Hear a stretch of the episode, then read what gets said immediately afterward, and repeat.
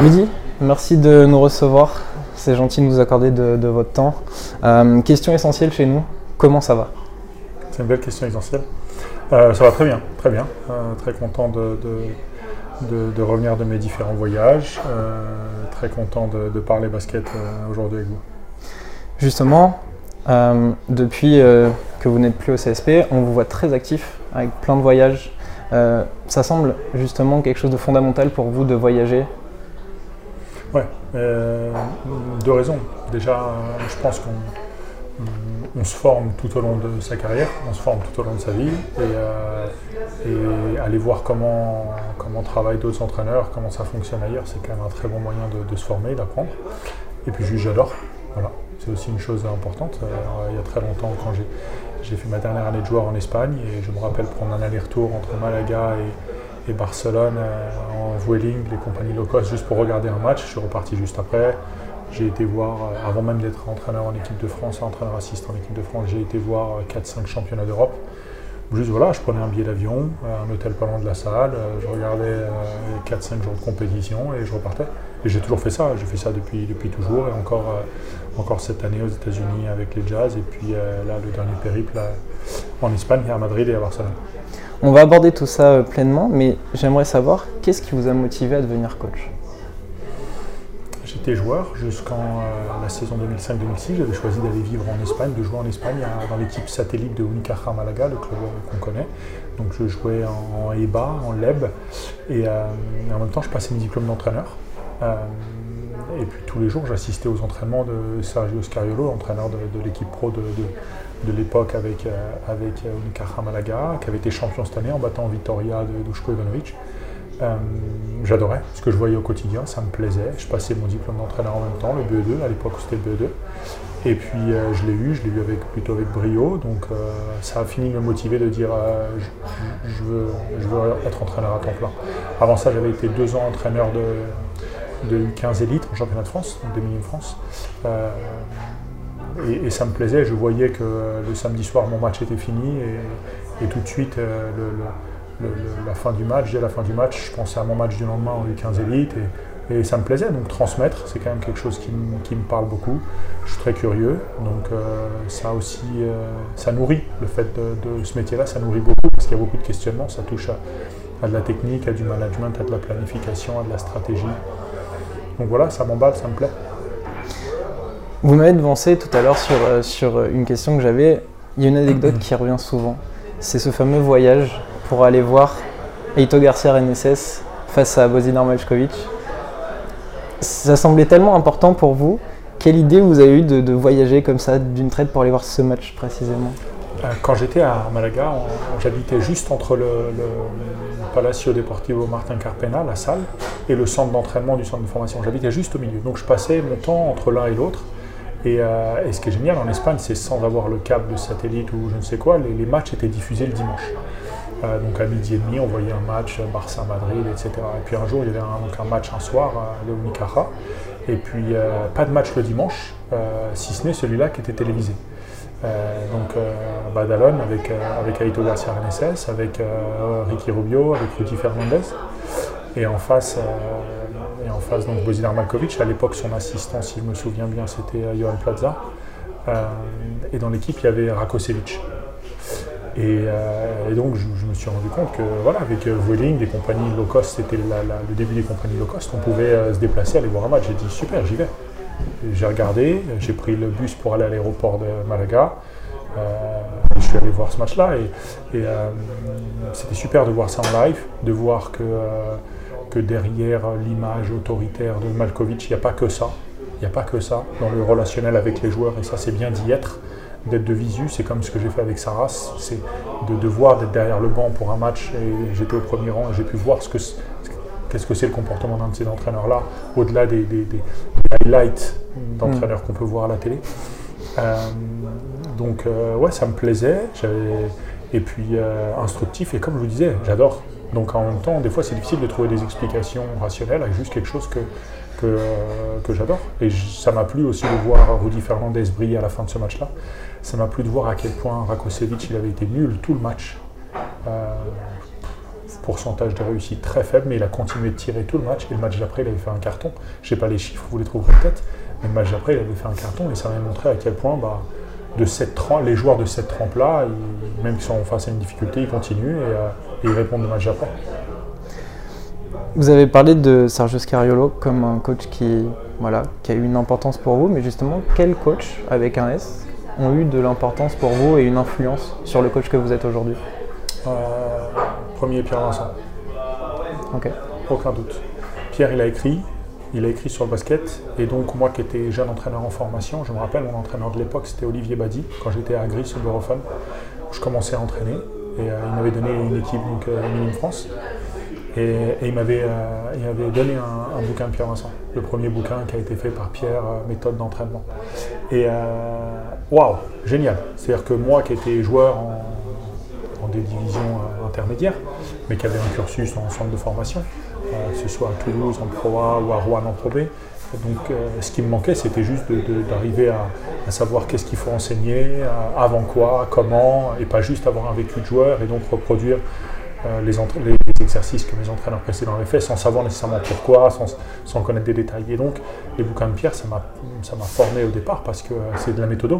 Voilà, qu'est-ce qu'on fait, quand, comment, pourquoi, comment on construit un programme, euh, qu'est-ce qu'il faut savoir maîtriser en premier, puis en deuxième, etc. Donc, c'était super pour moi, ça.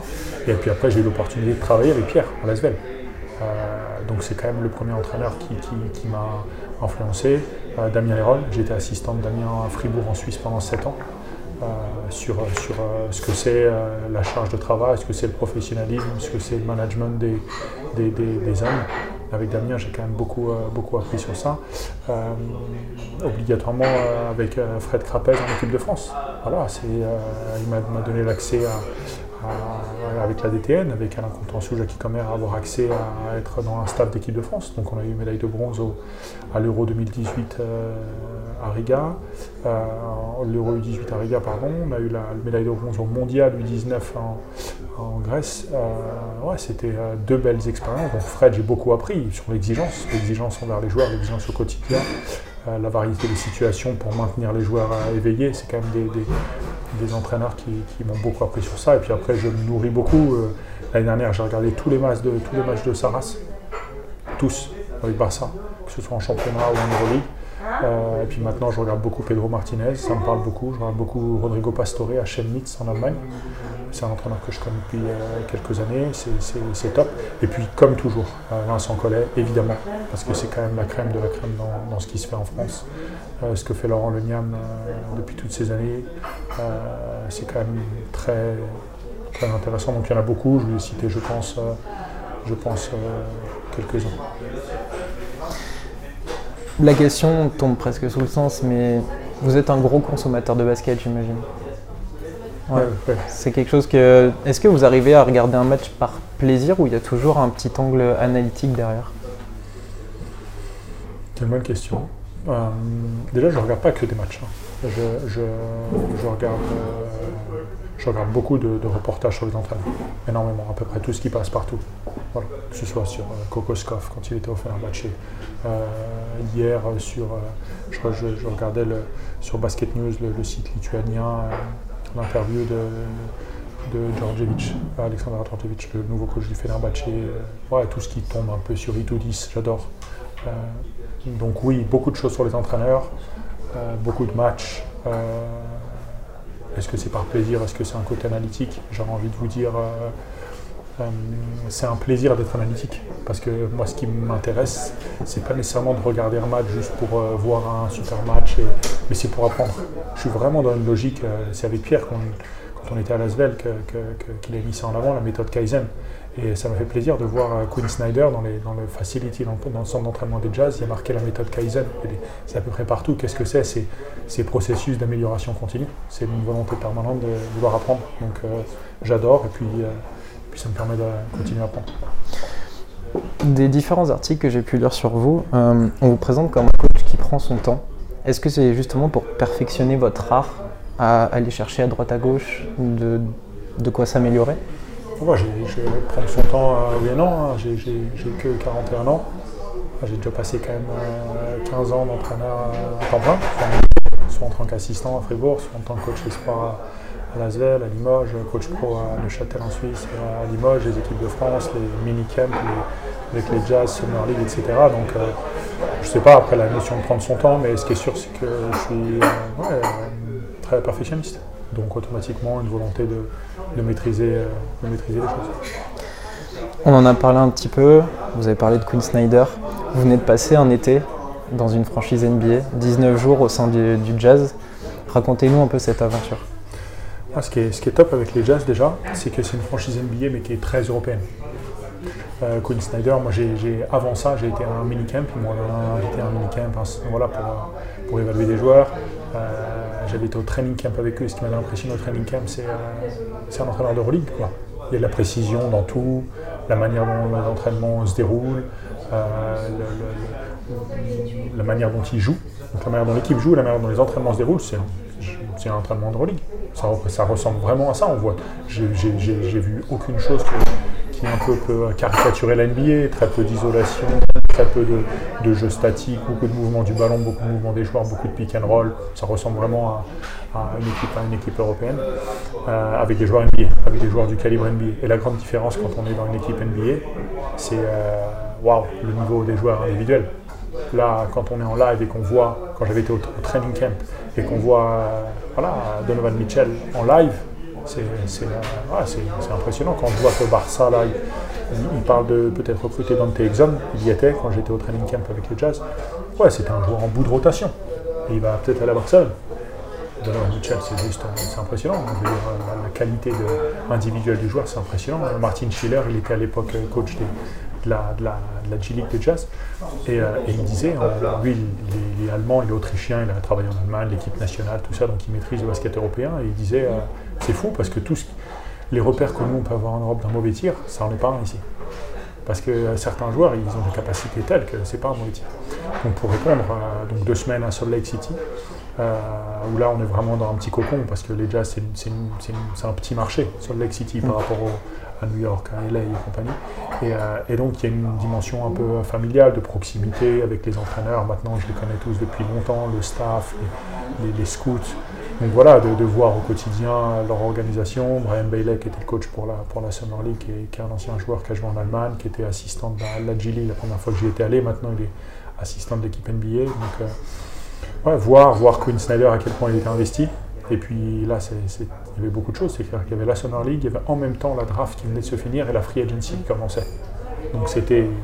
Un travail colossal. C'était le feu, tout le temps. Il pouvait se passer des choses partout. Même si c'était une évidence que Brian Conley allait venir. Mais bon, c'était, euh, il fallait quand même que ça se fasse, qu'il allait prolonger. Euh, voilà, l'arrivée après de, de, Gay, euh, Pachal, etc. Enfin, c'est des choses qui se sont traitées en même temps que, que la Summer League. Euh, voilà, voir tous les entraînements, les matchs Salt Lake City. Après, quand on est parti à Vegas, là, c'est une autre dimension. Euh, donc, on a fait une semaine à Salt Lake City et deux semaines à Vegas, c'est à peu près ça. Euh, et là, c'est une dimension. par contre, il y a toutes les franchises, tout le monde. le niveau des matchs, il est vraiment hétérogène. C'est-à-dire qu'ils bah, ont trois jours d'entraînement, ils jouent plein de matchs tous les jours avec de la fatigue, avec une volonté des joueurs de se montrer. Donc on passe de matchs super à des matchs de qualité moyenne, on rencontre des tonnes de gens. Waouh, énorme. Et puis moi j'ai eu surtout l'occasion, euh, et ça c'est quand même le gros moment pour moi pendant cette Summer League, c'est que, que dans les installations du NLV, la fac, euh, Queen m'a demandé d'intervenir sur, euh, sur l'attaque de Switch, l'attaque des pick and roll Switch. Et il y avait tout le stade de jazz. Impressionnant. À vivre, tout le stade de jazz.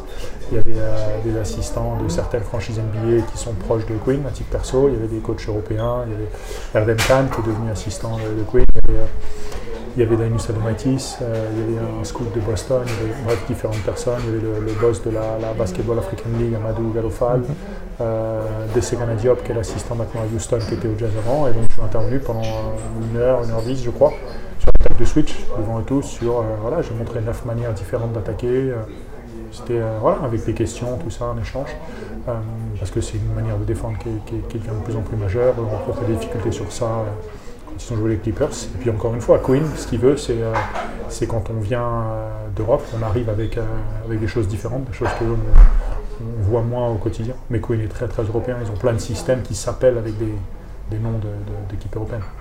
Mais J'allais dire, mais vous avez finalement cité un peu tout le monde. Donc il y avait Quinn Snyder, Martin Schiller et Adam Chen.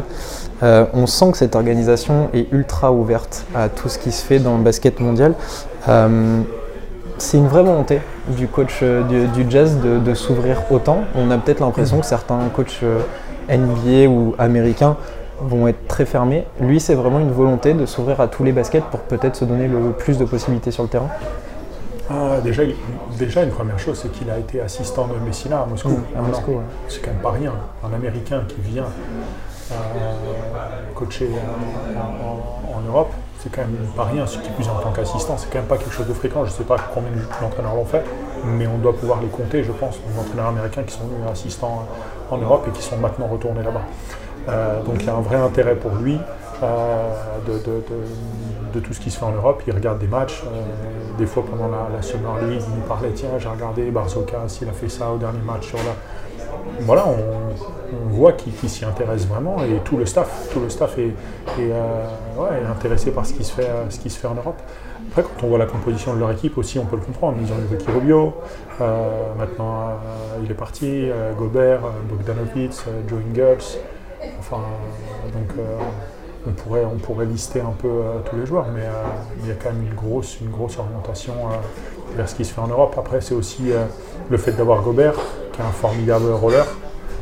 Toutes les situations de pick and roll avec des alley il est, il, est, brillant sur ça. Donc ça veut dire avoir des joueurs qui sont capables de, créer autour d'un pick and roll. Et après, il faut des shooters, parce que Gobert, il attire il attire tellement toutes les ailes que, que, quand on a des shooters et des joueurs qui savent passer la balle et qui savent aller dans les bons spacing, et ben, ça fait mal. Donc quand on dit et des shooters et des joueurs qui passent la balle et du bon spacing, automatiquement les joueurs européens ils s'y retrouvent plus. Ah oui, évidemment. Plus que s'il y avait de l'isolation et, d'autres formes.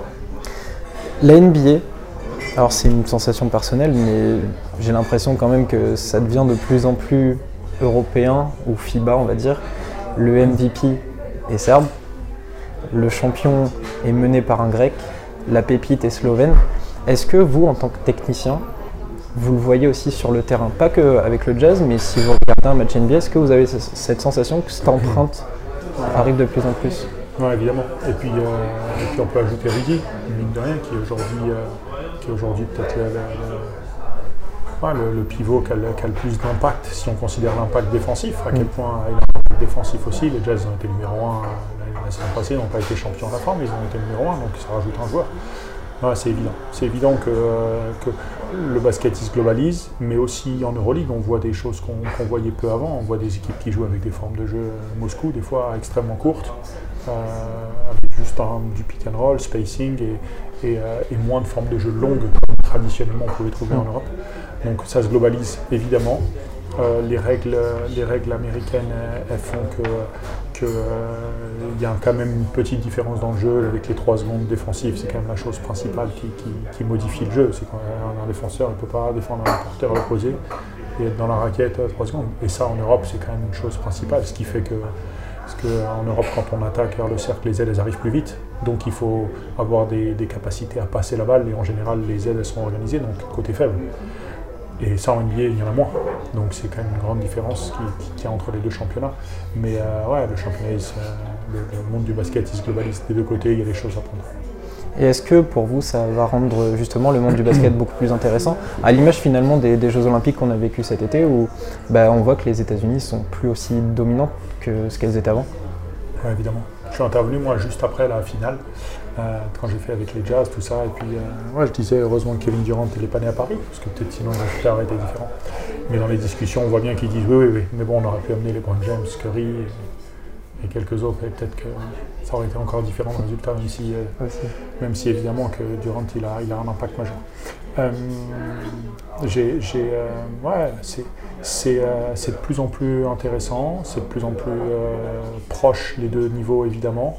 Euh, après, il y a quand même l'exploitation du jeu intérieur qui est différent. On voit que, Gobert en NBA, il est utilisé euh, sur des rôles surtout.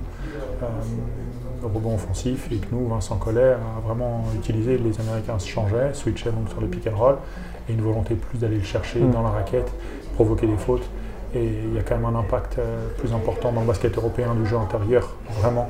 Là où en NBA maintenant, les analytics montrent que voilà, il faut marquer des lay-ups, des lancers francs et des tirs à points dans les corners. Et les équipes elles recherchent ça énormément. Là où nous, la, la part donnée aux analytics, elle est un peu moins grande en Europe. Et, euh, et aller se rapprocher du cercle en donnant la balle à Gobert quand il a un mismatch, c'est quand même quelque chose qui est important euh, en Europe encore. Est-ce que vous avez une préférence, du coup, vu que vous avez côtoyé tous les baskets, entre ce jeu dit NBA et le jeu FIBA Euh, bon, le basket européen, c'est quand même, euh, c'est quand même, euh, c'est quand même super riche. C'est quand même euh, proche de ce que j'ai l'habitude de voir. Chaque match, euh, les équipes des choses, disaient dans une dernière interview, c'est une euh, a war, a, a dog war. Voilà, c'est chaque match c'est une finale.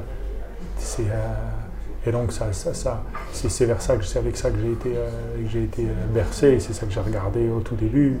Euh, même si évidemment de plus en plus les équipes NBA ça m'intéresse de voir. Mais, mais je suis tourné automatiquement vers, la- vers le basket européen. Après, encore une fois, Utah c'est autre chose. Utah c'est une équipe qui joue un basket euh, très proche de ce qu'on fait en Europe. Bah justement, on va re- revenir un peu sur le, le vieux continent. Vous avez fait ce fameux road trip euh, en Espagne. Donc euh, j'ai regardé 8 entraînements, 5 matchs, différentes compétitions, quasiment toutes, Euroleague, Eurocup, BCL et, et l'ACB. Euh, comme pour le jazz, racontez-nous un peu ce, ce- ce moment en Espagne. Alors j'ai- commencé par, par voir les entraînements de Pedro Martinez. C'est top, c'est vraiment bien. C'est quelque chose qui m'a énormément plu. Ça, ça a le, jeu rapide et l'ouverture dans le jeu du basket espagnol, Euh, mais aussi de la précision dans le jeu, de la maîtrise. Et, euh, quelque chose qu'on a plus l'habitude de voir en, basket européen, et je pense par rapport à un entraîneur comme Vincent Collet. Voilà. Euh, un bon mixte finalement entre j'ai été voir Badalone après Carles Duran où là c'est vraiment Badalone c'est-à-dire que ce soit dans les choix défensifs les next le jeu offensif euh, où on ne peut pas prendre de notes sur un entraînement. Parce que sur une même action sur un même écran sortant ils peuvent faire ça ou ça ou ça ou ça.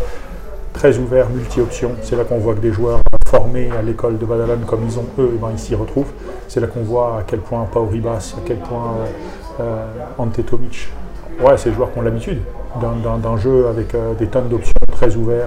Ce qu'on peut voir avec Berlin, avec Aito maintenant, avec euh, Israël Gonzalez, c'est ce type de basket-là. Là où Pedro Martinez, c'était un mix un peu entre les deux. Euh, j'ai adoré vraiment euh, cette, partie-là. Donc j'ai vu, j'ai vu les matchs de, Manresa contre Pinarskaya avec un Matenbay qui avait été très bon. J'ai vu le match Turc Telecom qui est venu à Badalone. C'était c'était aussi intéressant de, de voir le lendemain, j'avais vu les entraînements, deux entraînements et de voir le lendemain le, le match. Et puis Saras, c'était top. Là par contre, j'ai- j'ai- c'est le seul match où j'ai voulu acheter un billet pour avoir un billet juste derrière et euh, je tendais le bras et euh, je touchais le dos de, de Saras. Donc j'ai pu voir en live à quel point euh, ouais, le niveau d'énergie, c'était impressionnant. Son niveau d'énergie. Pas que négatif comme on peut voir à la télé quand il y a des gros plans uniquement quand il il s'emporte sur un joueur. Euh, son niveau de préparation, à quel point on sent à quel point c'est, euh, maîtrisé, euh, on fait ça, puis ça, puis ça.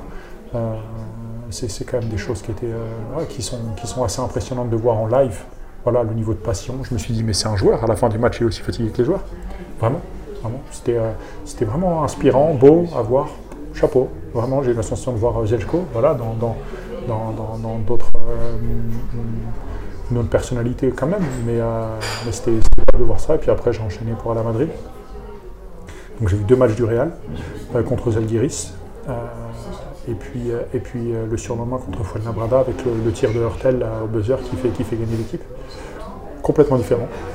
Les entraînements Fuenlabrada, l'intensité énorme, le niveau d'intensité vraiment très haut. Et, et puis Madrid, ce qui m'a impressionné, c'est à quel point ils maîtrisent. C'est une équipe NBA, ils maîtrisent. Il n'y a jamais trop de panique, euh, nulle part. Ils savent quand il y, a un temps, il y a un temps important dans le match où il faudra accélérer, ils le font. Et le reste du temps, on a l'impression que le match se déroule euh, au niveau de maîtrise euh, hors du commun. Euh, la gestion de Pablo Lasso, qui est, euh, juste incroyable. C'est-à-dire qu'il y a des joueurs qui ne jouent pas pendant 10, 12, 15 minutes, une mi-temps, puis, euh, et puis ils jouent euh, 12, 13 minutes de suite la deuxième mi-temps. Voilà, c'est, je crois, le seul coach en Europe qui, fait ça. C'est-à-dire qu'il y a des joueurs qui jouent euh, pas pendant. Et puis, tout le monde a l'air de comprendre. Et puis après, quand il rentre, il y rentre, mais il rentre longtemps. Donc voilà, donc, et puis c'était bien de voir autant de Français quand même, parce que j'ai quand même chambré un peu mes, mes, collègues entraîneurs espagnols en disant que je ne savais pas que je venais voir un match de l'équipe de France. Vous avez parlé de Saras, forcément, qui marque depuis, euh, depuis l'année dernière avec son équipe de Barcelone.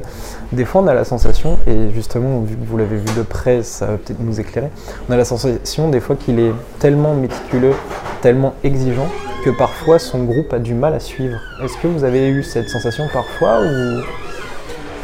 On sent que son niveau de maîtrise, de préparation, le socle, il est extrêmement large. Vraiment. On sent qu'il maîtrise complètement son sujet. C'est extrêmement. Euh, il y, a peu de place à l'improvisation, au hasard. C'est très tenu. Euh, et donc automatiquement, ça, demande du temps parce que les joueurs qui sont sur le terrain, pour euh, mettre en place tout ça, malgré le contexte, les fautes, l'arbitrage, la frustration du moment, ça demande du temps. Mais il arrive, il perd en finale de l'Euroleague, il gagne la CB juste après. Donc évidemment, après il est exigeant, il l'est toujours, et on sent que c'est une volonté de sa part de maintenir tout le monde sous pression, il y a une exigence énorme. Mais je trouve que l'équipe joue vraiment comme lui souhaite qu'elle joue. Il n'y a aucun doute. Et par contre, c'était intéressant de voir les différences de style. C'est-à-dire que Sarah, c'est très scripté, très euh, organisé, méthodique, et des lectures, on sait comment, voilà, s'il change, on attaque de cette manière-là. Et à l'opposé, j'ai vu Badalone, où la multitude d'options, et euh, il n'y a pas deux actions qui vont se ressembler réellement. Et c'est l'équipe qui gagne, Badalone aussi, et qui gagne en, championnat et qui gagne en Coupe d'Europe. Donc ça montre, euh, ouais, il y a, il y a plusieurs manières, plusieurs styles en fonction des, personnalités des entraîneurs et en fonction des ressources des joueurs. Vous avez eu l'occasion d'échanger avec certains coachs sur place Oui, ouais, ouais. Pedro Martinez plusieurs fois, ouais, tous, quasiment tous. C'est facile d'accéder à leurs installations Ils sont très ouverts aussi à l'échange? Barça, Madrid, non. Barça, Madrid, non. Parce qu'ils sont sursollicités tout le temps par des sports euh, différents, par des gens du monde entier, donc, euh, donc non. Euh, les autres, très très simple. tous. Tous les autres, vraiment aucune difficulté à échanger avec eux. On m'a dit qu'à l'époque du, CSP, notamment quand vous étiez en, coach des espoirs, vous avez travaillé avec Dushko Vujosevic et j'ai cru comprendre de, sources sûres qu'il y a eu des grandes discussions sur les trajets. Euh, quelqu'un comme lui, ça doit être quelqu'un qui a dû rendre ces, discussions fascinantes et absolument passionnantes. Oui. Et euh, Dushko, il, Doulé, euh, déjà, vraiment, moi, j'ai vraiment apprécié le fait qu'il soit, malgré quand il est à Limoges, il était malade, hein, malgré son âge, sa maladie, euh, surtout la maladie, à quel point il est passionné de basket. Puis il est resté aux entraînements espoirs pendant une demi-heure, assis à la table de marque, sans téléphone, sans rien, assis à la table de marque une demi-heure à regarder l'entraînement des espoirs. C'est rare de de, voir ça. Et sa passion du basket, elle est, énorme. On a eu plein d'échanges sur, sur euh, des, des, thèmes très variés de ce que c'est que le métier d'entraîneur, de ce que c'est qu'un, comment doit se comporter un entraîneur et de plein d'autres choses. Il, était passionné, il est passionné de, de théâtre et euh, il m'avait offert un livre euh, voilà, sur, le, sur le théâtre. Il y, a, plein de, il y a plein de choses que j'ai notées, des discussions que j'ai eues avec Doulet, parce que j'essaie de tout noter tout le temps. Et il y a plein de choses que sur le fait je ne comprenais pas. Et maintenant, avec le temps, j'arrive un peu plus à, ouais, à, comprendre. Ouais, c'est quelqu'un d'une grande ouverture, quelqu'un qui, qui, est invité sur les plateaux télé en Serbie quand il parle de littérature, tout ça. Enfin, c'est quelqu'un d'érudit, au-delà même du basket. Si vous aviez euh, le choix de coacher une équipe avec l'effectif là, tel qu'il est, quelle équipe vous donnera envie? En Europe, en NBA, qu'importe. Quelle équipe vous donnera envie ah, c'est une question qui, peut être sensible à laquelle je vais répondre. Parce qu'il ne s'agit pas pour moi de, tendre une perche à une équipe, à un club euh, pour, un, prochain job. Donc euh, non, évidemment, quand je, quand je, regarde, quand je regarde jouer, euh, quand je regarde jouer Barcelone, avec la manière dont l'équipe joue, avec le fait que j'ai regardé tous les matchs la saison passée, euh, donc j'ai la sensation de, comprendre euh, ce que Sarah se fait, quand, pourquoi, etc. Ce sera aujourd'hui l'équipe dans laquelle je me sentirai entre guillemets le, plus, le plus euh, à l'aise parce que, parce que, parce que j'ai la sensation de vraiment voilà, comprendre, connaître. J'ai qu'un match de retard, c'est le dernier match qu'ils ont joué quand ils ont reçu Zalgiris. mais sinon j'ai tout vu. Et ouais, c'est top. Et puis ils ont des absents, faut pas l'oublier. en plus ils seront encore plus forts. Si vous aviez un, un 5 de joueurs à nous donner que vous aimeriez coacher, lequel ce serait De joueurs actuels? Ah. On peut mixer entre tout? Bien sûr, bien sûr. Évidemment, en 5, Rudy Gobert, il n'y a pas l'ombre d'un doute, parce que c'est quand même euh, aujourd'hui euh, ah, le joueur qui a le plus d'impact, euh, qui a le plus d'impact dans le basket euh, en, en poste 5, là il n'y a aucun doute. Sur le poste 4, allez, je dirais Amine Noah, parce que je l'ai eu à Ouais. pendant quelques années. C'était l'entraîneur, c'était un jeune joueur que j'ai pris en espoir, il était cadet, on l'a fait jouer, on l'a fait jouer au Trophée du Futur alors qu'il était beaucoup plus jeune et il a performé. Chez Rouen, je me rappelle très bien. Euh, en poste 3, je dirais, euh, allez, c'est un 3-2, je dirais Nicolas Lang, parce que, parce que euh, en saison 2019-2020, quand j'ai repris, il, était, il, était, il, revenait de sa, sa- sa grave blessure à la jambe qu'il a eue à Strasbourg, dans, un accident, qui n'avait rien à voir avec le terrain de basket. Et puis, euh, et puis euh, c'est beau de voir un joueur qui, au départ, n'avait pas peut-être toutes les, les aptitudes euh, physiques à devenir un basketteur de, de très haut niveau et, son investissement.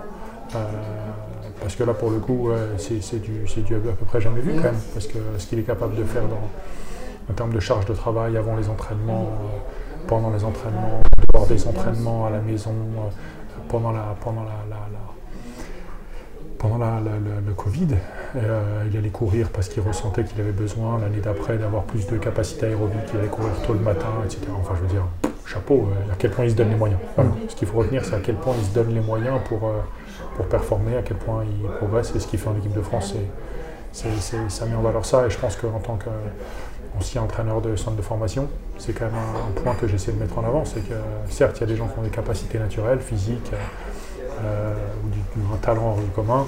Euh, le tir, c'est un talent hors du commun, il l'a, mais, euh, il s'est donné les moyens. Tout ce qu'il fait pour optimiser ses performances, c'est top. Euh, sur, le, poste- sur le poste 2, il y aurait, différents, joueurs qui, me sembleraient, qui performer, mais euh, l'année dernière, j'ai pris énormément de plaisir avec euh. C'est euh, ouais, c'est top, c'est top. La personne, euh, ce qu'il a pu faire euh, tous les jours, euh, les entraînements, les matchs, c'était euh, first class, rien à dire. Vraiment, euh, vraiment un, un- joueur qui a des capacités de lecture euh, hors du commun, une capacité de passe qui est unselfish complètement, qui s'entraîne fort. C'était vraiment, ouais, c'est vraiment super. Et puis euh, un meneur de jeu, un joueur qui m'avait impressionné à l'époque où j'étais à Lasvel, c'était Casper Ware. Ouais. Casper Ware, capacité défensive incroyable. Euh, le côté clutch, forte personnalité. C'est quand même euh, ouais, un joueur que, que j'avais trouvé hors du commun, même si j'ai pris énormément de plaisir l'année dernière avec Demarcus Nelson, mais il est plus en activité. Et donc euh, votre question c'était le joueur en activité. Et, euh, parce que c'est un vrai leader. Parce que Demarcus il joue pour gagner. Et à quel point euh, pour lui, euh, voilà, il- ce qu'il faut faire pour gagner, il le fera, même si c'est pas tirer, faire des passes, même si c'est manière de se comporter avec l'équipe, etc., avec ses coéquipiers, avec son entraîneur. On a un hebdo, nous, sur l'Euroleague, qu'on traite toutes les semaines. Euh, on va jouer le jeu des pronostics. Si vous aviez un Final Four, donc les quatre équipes de fin à nous donner, pour vous, euh, Ok, aujourd'hui. D'accord. Euh, Barça Madrid, je pense.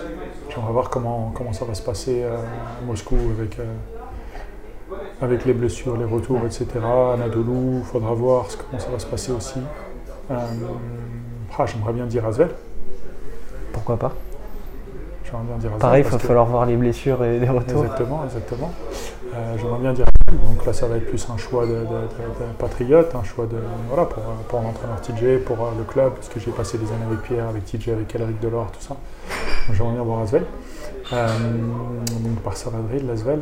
Euh, puis il y aura, ouais, ouais, c'est difficile après de, de partager parce qu'il y a quand même quelques, Ça fait du monde après. quelques très très bonnes équipes. Euh, mais euh, voilà, I to 10. J'ai toujours euh, avec Moscou, j'ai toujours beaucoup aimé. Je trouve que c'est bluffant son, son niveau de, de, voilà, de, de contrôle, de maîtrise, malgré les succès toutes les années, jamais laissé griser. C'est ça la beauté de, de ce qui se passe dans le basket européen, c'est à quel point c'est compétitif et que c'est dur de durer. Et euh, donc ouais, je dirais Moscou. Et, et une chose que je mets souvent en avant sur la différence NBA et Euroleague, c'est euh, bah, il y a deux ans, je crois, ou trois ans, hein, Golden State, ils étaient derniers, c'est ça? Deux ou trois ans, je crois que c'était euh, Oui, il y a deux ans. Jamais on verra en Europe Madrid, Barcelone, Fenerbahce, CSK finir dernier, soit de leur compétition, soit de l'Euroleague. Mais voilà, ils auraient des blessés de joueurs majeurs. Et euh, là où l'Euroleague, c'est quand même une. Euh, L'Europe, c'est quand même des championnats de, clubs, le Real Madrid, le FC Barcelone, etc., de tous ces clubs-là, de, de coachs, avec les, noms qu'on a cités auparavant. Et, et le règlement NBA fait que, mine de rien, bah, quand tu n'as pas tu ne peux pas le remplacer. Nous, on a, voilà, ils ont, ils ont blessé Higgins, etc. Ils vont peut-être prendre dans tes examens. Il y a des blessés. Si là, on peut récupérer des joueurs, je pense qu'il n'y a personne. Tu blesses Curry, euh, fini. on arrive sur la fin. Euh, qu'est-ce qui vous manque le plus en tant que coach là? Dans cette période en ce moment? Ouais. Déjà, c'est une période très, euh, très agréable. La première chose, c'est vraiment celle-là, très agréable.